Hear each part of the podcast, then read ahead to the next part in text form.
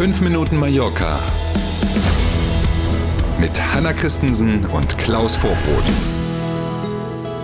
Zum Ende dieser sehr merkwürdigen Woche, aus deutscher Sicht jedenfalls, mal wieder ein Spezial an diesem Samstag. Einen wunderschönen guten Morgen. Heute ist der 27. März.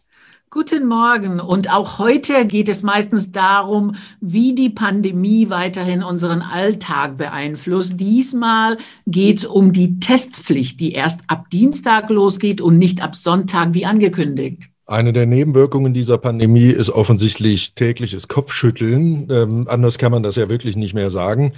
Also erst hieß es, Freitag geht das los mit der Testpflicht, dann hieß es, Sonntag geht es los mit der Testpflicht und jetzt haben wir gestern gelernt, es geht am Dienstag los, April, April, ähm, weil nämlich noch Zeit gebraucht wird für die Vorbereitung, sagt der deutsche Gesundheitsminister Jens Spahn. Also gestern hat er das erzählt. Und ab Dienstag soll es dann wirklich so sein, dass man also, wenn man mit dem Flugzeug nach Deutschland einreist, völlig egal, wo man herkommt, einen Test nachweisen muss. Man redet äh, ziemlich deutlich über diese Schnelltestvariante, also diese Antigentests, die man machen muss, die übrigens jeder Passagier auch selber bezahlen muss. Auch das ist inzwischen wohl klar die Airlines checken einen nicht ein für den Flug, wenn man den Test nicht nachweisen kann.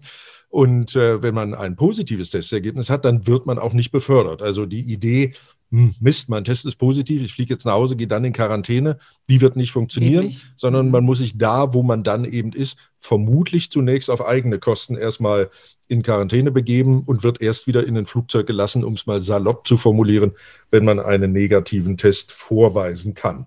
Mhm. So, zum Thema Reiseverbot gab es nichts Neues. Da muss man also im Moment nicht den Kopf schütteln, sondern kann nur warten. Ähm, es kommt noch. Glaube, ja, ich glaube, mein Eindruck ist, die Chancen schwinden. Je länger geprüft wird, umso mehr Argumente werden vermutlich dagegen gefunden. Ich kann es mir nicht vorstellen, dass das kommt. Trotz allen Hindernissen bis Ostermontag werden mehr als 500 Flugverbindungen auf Mallorca erwartet. Das hört sich unmittelbar nach viel an.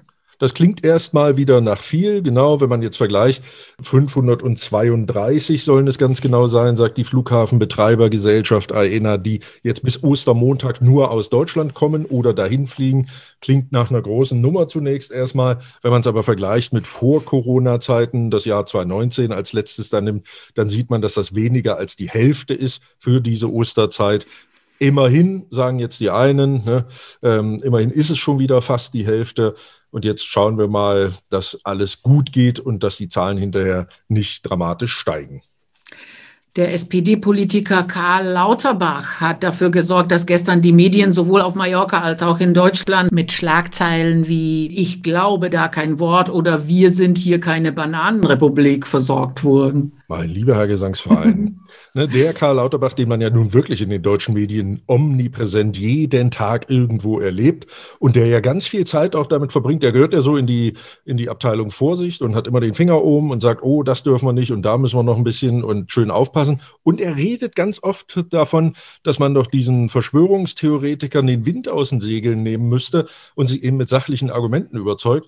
Und dann sitzt er in einer mhm. Talkshow und sagt, äh, weder die Zahlen auf Mallorca sind verlässlich, mhm. er glaubt das nicht, noch glaubt er nicht, dass die nachgewiesenen zwei Fälle, die es ja hier gab mit der brasilianischen Mutation, eben nicht die hochgefährliche Version dieser Mutation sind. Das glaubt er nicht. Er hat leider null Beweise vorgelegt und er hat auch nicht mal gesagt, woher denn dieser Glaube bei ihm ja. überhaupt kommt. Also ja, was wundert, ist nicht alleine diese äh, Glaubensfrage bei einem Wissenschaftler sozusagen, ja. sondern auch, dass die Runde bei Illner nicht protestiert hat und nach Beweisen äh, gefragt hat und geforscht hat. Das hat natürlich auf unserer mallorquinischen Seite der Toni Oliver, Chefbiologe des Landeskrankenhauses Son Espaces, total energisch widersprochen. Wir sind hier keine Bananenrepublik und so weiter. Das ging dann durch die Presse hin und her. Das war richtig zackig gestern.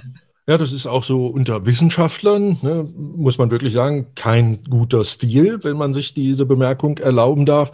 Ähm, da erwartet man natürlich, dass er, wenn er schon solche Thesen aufstellt, auch mal mit Beweisen um die Ecke kommt, weil das unnütz Unruhe und Verunsicherung stiftet. Und davon haben wir ja nun wirklich genug. Wäre also schön, äh, wenn der Kollege Lauterbach vielleicht in Deutschland die Gelegenheit findet, sich entweder entschuldigt und sagt, äh, war irgendwie daneben. Ne? Entschuldigen ist ja in dieser Woche hoch in Mode in Deutschland. Oder mhm. aber, ähm, dass er vielleicht mal Beweise vorlegt. Kann ja sein, dass er recht hat. Dann wäre es ganz schön, wenn er das irgendwie nachweisen könnte. Auf alle Fälle. Wovon wir nie genug kriegen, ist viel Sonne, wenige Wolken und 20 Grad. Wow. Ja, so wird das Wochenende. Darauf freuen wir uns auch für die Osterwoche dann. Ähm, die berühmte Semana Santa hier, in der wir ja wieder auf viel verzichten müssen. Auf was wir nicht verzichten müssen, wird die Sonne sein. In der nächsten Woche dann sogar 24 Grad. Hervorragend. Jetzt freuen wir uns erstmal aufs Wochenende nicht vergessen. In der Nacht zu morgen bitte die Uhr eine Stunde vorstellen. Die Sommerzeit beginnt. Und wir wünschen ein traumhaft schönes Wochenende. Bis Montag und sieben. Tschüss.